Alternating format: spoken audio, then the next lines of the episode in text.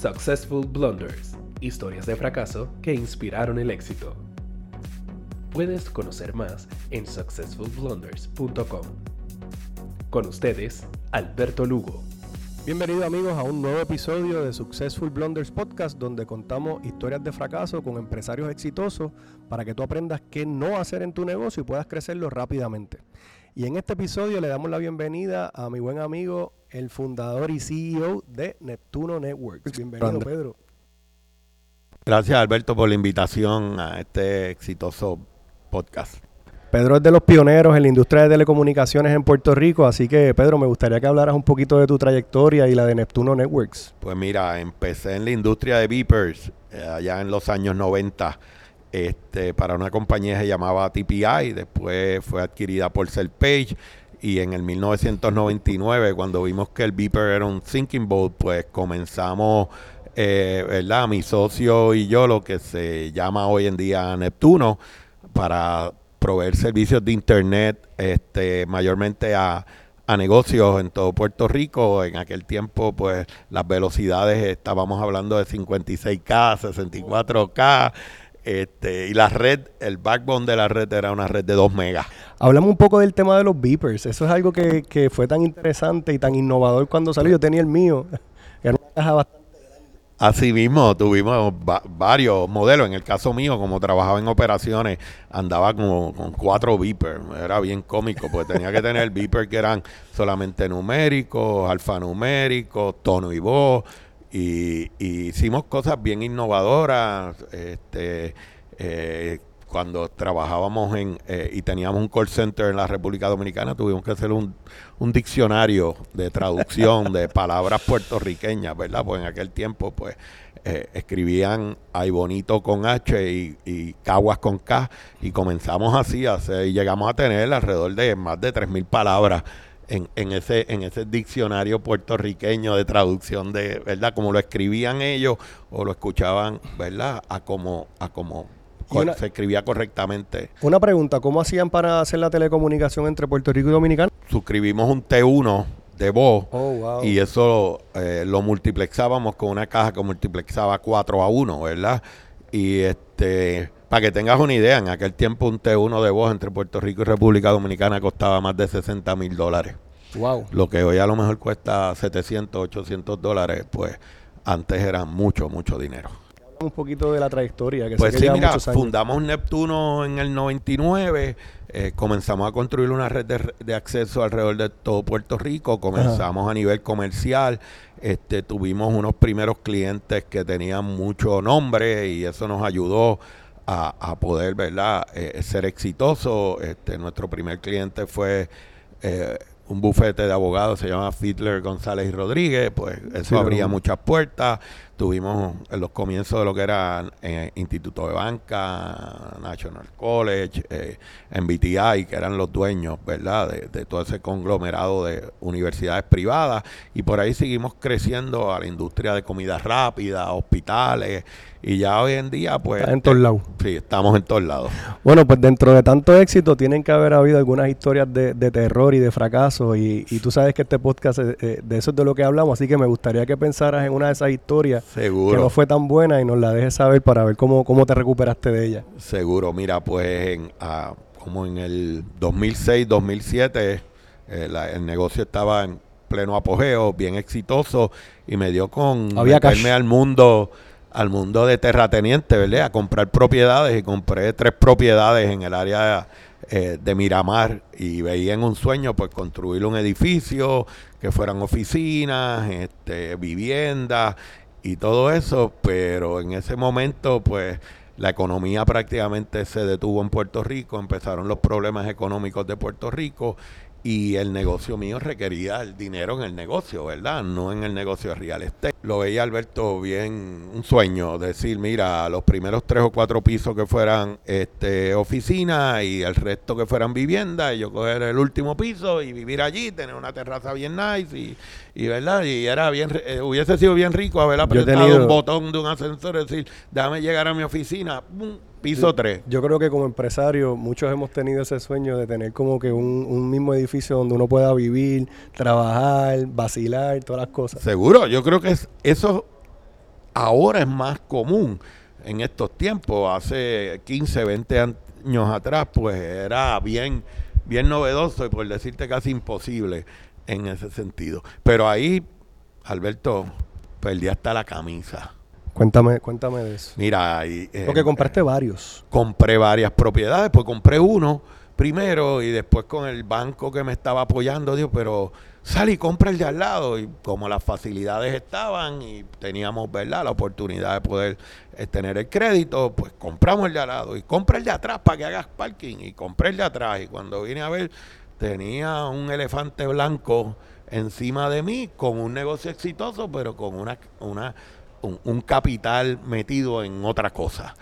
Wow. Eh, yo recuerdo haberte, haberme encontrado contigo hace años y que, y que tú me mencionaste ese, esa metida de pata. O sea, que es algo que realmente caló Sí. en el interior. eh, Sí, al me- me, hablaste, era tanto el pago del crimen. Era como que de- el crimen Era lo- lo- crimen, los era el seguro taxes. que tenías que tener, la hipoteca que tenías que pagarle al banco, el costo de los planos que realizamos, porque realizamos planos. Tú sabes que cuando tú contratas a un arquitecto es un front cost. Claro. Así que cuando tú sumabas eran cientos, cientos de miles de dólares.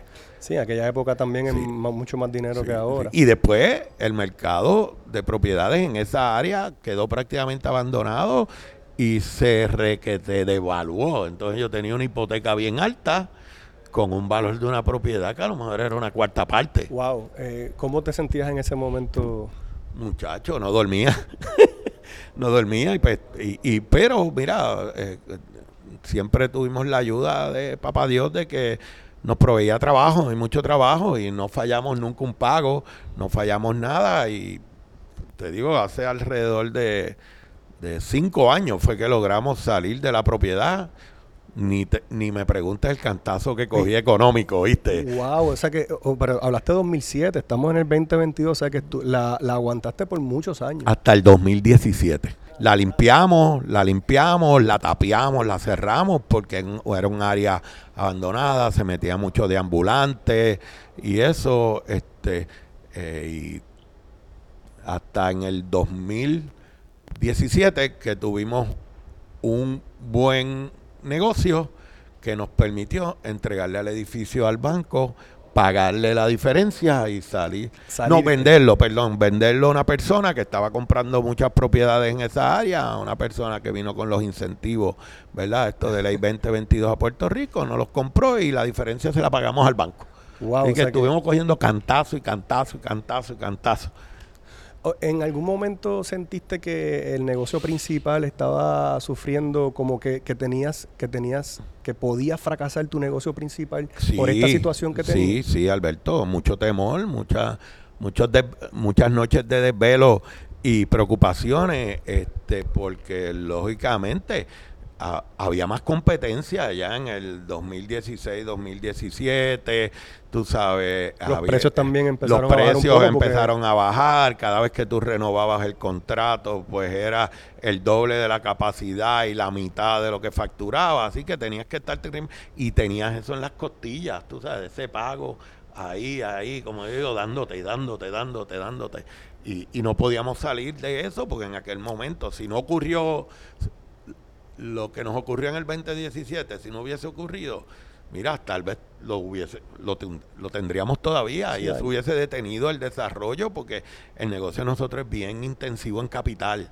La industria de telecom es bien intensiva en capital y eso me drenaba parte del capital que necesitaba Neptuno para sus operaciones. Sí, o sea que pudiste, tal vez hasta pudiste haber eh, innovado más, más rápido o hacer otro tipo de inversiones que fueran relacionadas a, a las telecomunicaciones si no hubieses tenido ese... Seguro, seguro. Fíjate que una vez salimos de ese edificio, enseguida construimos nuestro, nos mudamos a una facilidad más grande, construimos un data center, Claro. este, comenzamos ese, ese otro segmento de negocio que ha sido súper exitoso para nosotros. que era tu negocio principal. Es correcto.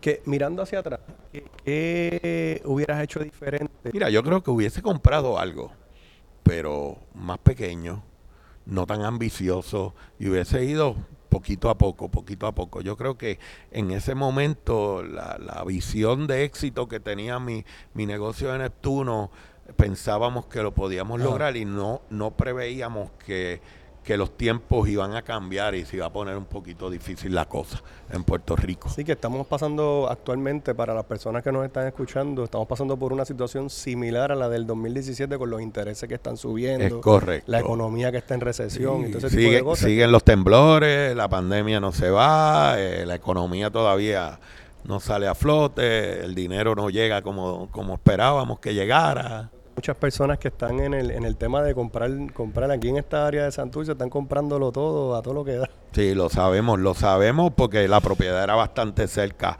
eh, de aquí y, y- y lo vimos y, y hemos visto personas que vinieron con unas ventajas contributivas, ¿verdad? Que es lo que han venido a Puerto Rico a comprar ese real estate eh, barato. Sí, que también para ese tipo de compañías o de personas que, que tienen esos incentivos, pues funciona. Porque hace un offset, aunque Claro. el mercado esté bajando, estas personas están ahorrando tanto dinero que tienen la capacidad Claro. de comprar el, el, el inmueble y no tienen que pensarlo tanto como nosotros. Estamos Es aquí en la guerra. Es correcto. Pues nosotros pues fuimos al fundamento de nuestra empresa y hacer las inversiones dentro de la empresa que nos ha ido espectacularmente bien. Todo el mundo ve cinco éxitos tuyos bien bonitos, pero un fracaso lo ven más grande que, que- que los cinco éxitos, ¿me entiendes? Y en el área con lo que me preguntaste de, dentro del negocio, pues sí, los hemos tenido empleados que, que se nos han ido a hacer su sueño de construir algo similar después que estuvieron en la escuelita, como yo digo, ¿verdad? Eh, y, y se han ido y van a atacar directamente a tu base de clientes, empleados que, ¿verdad? Han, metido la mano donde no lo tienen que meter, en todo ese tipo de cosas hemos pasado esa experiencia. Esa, esa de, de un empleado montar algo similar, eh, ¿cómo, ¿cómo lo atendiste? Si pudiste ver, si pudiste hacer algo legal o sencillamente competiste y, seguiste tu camino. ¿Cómo trabajaste con eso? Mira, competimos, competimos este, en ese sentido. Pues yo nunca he creído en firmar acuerdos de no competencia ni nada. Yo, yo digo que cada alma es libre. Eh, yo me tengo que enfocar en mi, ne- en mi negocio, en darle un buen servicio a mis clientes. Al final del día el cliente va a valorar eso y fue, eh, fue al final lo que ocurrió, ¿me entiendes? Los clientes base nuestros valoran nuestra relación de negocio, la aprecian, saben que detrás de, ¿verdad? No es lo mismo un one man company que una estructura ya como la que tenemos nosotros. Así que al final del día, pues tal vez él, pues, tiene, tiene éxito, pero nosotros seguimos teniendo éxito. Sí que puede, puede ser que hay, hay, hay clientes que a lo mejor eh, se van con esta persona, pero realmente por un ahorro que no necesariamente es el tipo de cliente que, que tú quieres tener en tu cartera. Es, eso es lo que hemos hecho nosotros y, y, y- y de- diversificarnos dentro del área de telecom a dar otros servicios con el personal que tenemos, ya sea de, de, de managed service, este, la misma parte del, del data center, un centro de resguardo, apoyo técnico, una serie de servicios que no meramente sea el commodity de un circuito de acceso. Pero cuando ya tú le comienzas a dar otros servicios a ese cliente, te conviertes en una extensión de él y en un socio de negocio. Y también haces el famoso cross-selling que es tan importante Es para, para poder seguir trabajando con tus clientes. Correcto.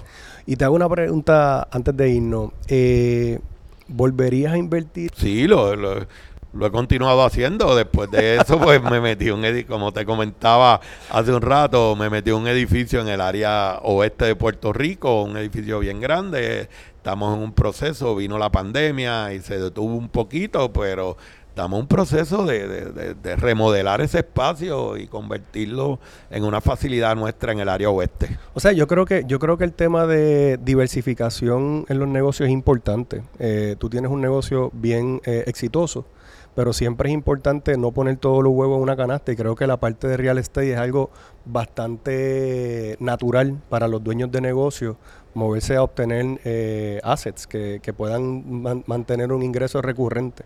Seguro, mira, siempre lo hemos visto en el caso mío personal eh, siempre ha sido, ¿verdad? Yo te diría una prioridad, hacer esa combinación de tener un negocio exitoso y tener eh, propiedades exitosas. De acuerdo. Ya vamos cerrando el episodio, Pedro. Gracias por compartirnos esa información. Vamos a recapitular las lecciones aprendidas. No invertir demasiado dinero o, o no ser tan agresivo, No ser goloso. no ser tan agresivo en las inversiones. Cash, hay que tener disciplina Correcto. con ese cash. Eh, Tú sabes que dicen que todos los empresarios tienen un, un número que es el que le permite dormir bien de noche y poder pagar esa nómina.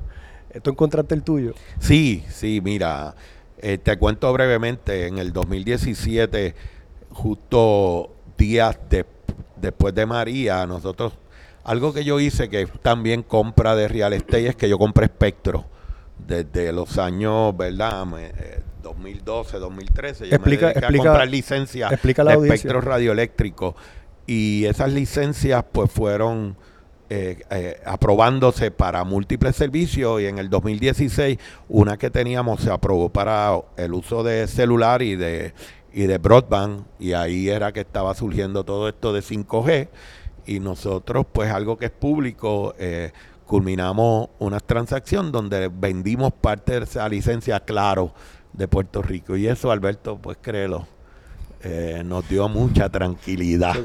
Eh, y, y ese fue, eso que tú dijiste ahora de dónde estoy para dormir tranquilo, pues doña Sandra en casa sabe que podemos dormir tranquilo y, y pudimos capitalizar en un momento trágico del país que era eh, una catástrofe como el huracán María y con acceso, ¿verdad?, a capital nuestro, no ir a buscar prestado, los seguros no pagando.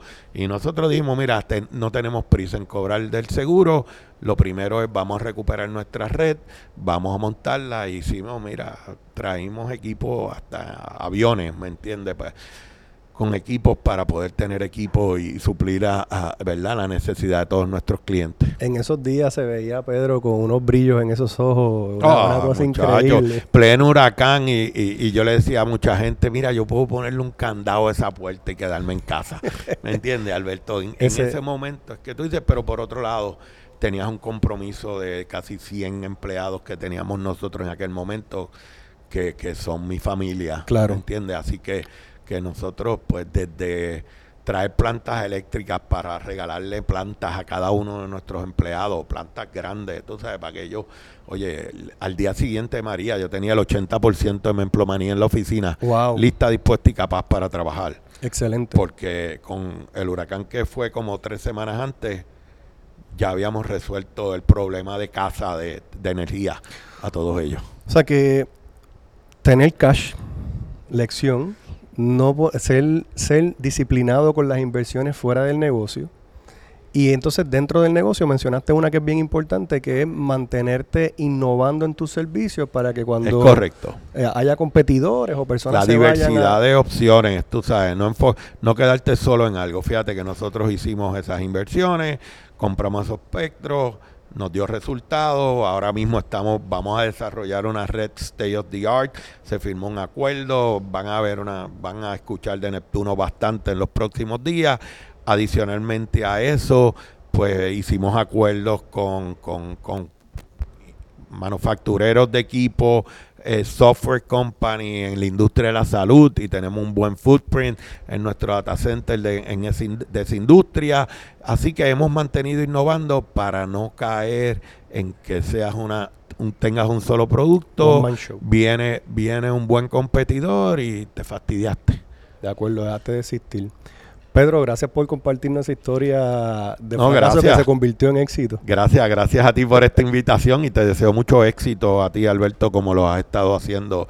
Te conozco de hace mucho tiempo, te vi de niño este cuando comenzaste tu empresa y Cuando éramos sien- bajitos. Siento mucho orgullo de ver el éxito que tienes, ¿oíste? Me, Muchas me gracias, encanta Pedro. ese tipo de, ¿verdad? De esas cosas que ocurran en, en personas jóvenes como tú. Tú has sido uno de los mentores, así que te doy mucho, te doy muchas gracias. Y amigos, como saben, estamos a través de todas las redes sociales, en nuestra página de internet, successfulblunders.com. Así que suscríbete, dale a la campanita si estás en YouTube y si estás por los podcasts, comparte este contenido. Muchas gracias. Gracias, Pedro. Gracias, Alberto. ¿Quieres conocer más historias de fracaso de empresarios exitosos? Suscríbete a nuestro canal de YouTube y visita nuestra página successfulblunders.com para más contenido.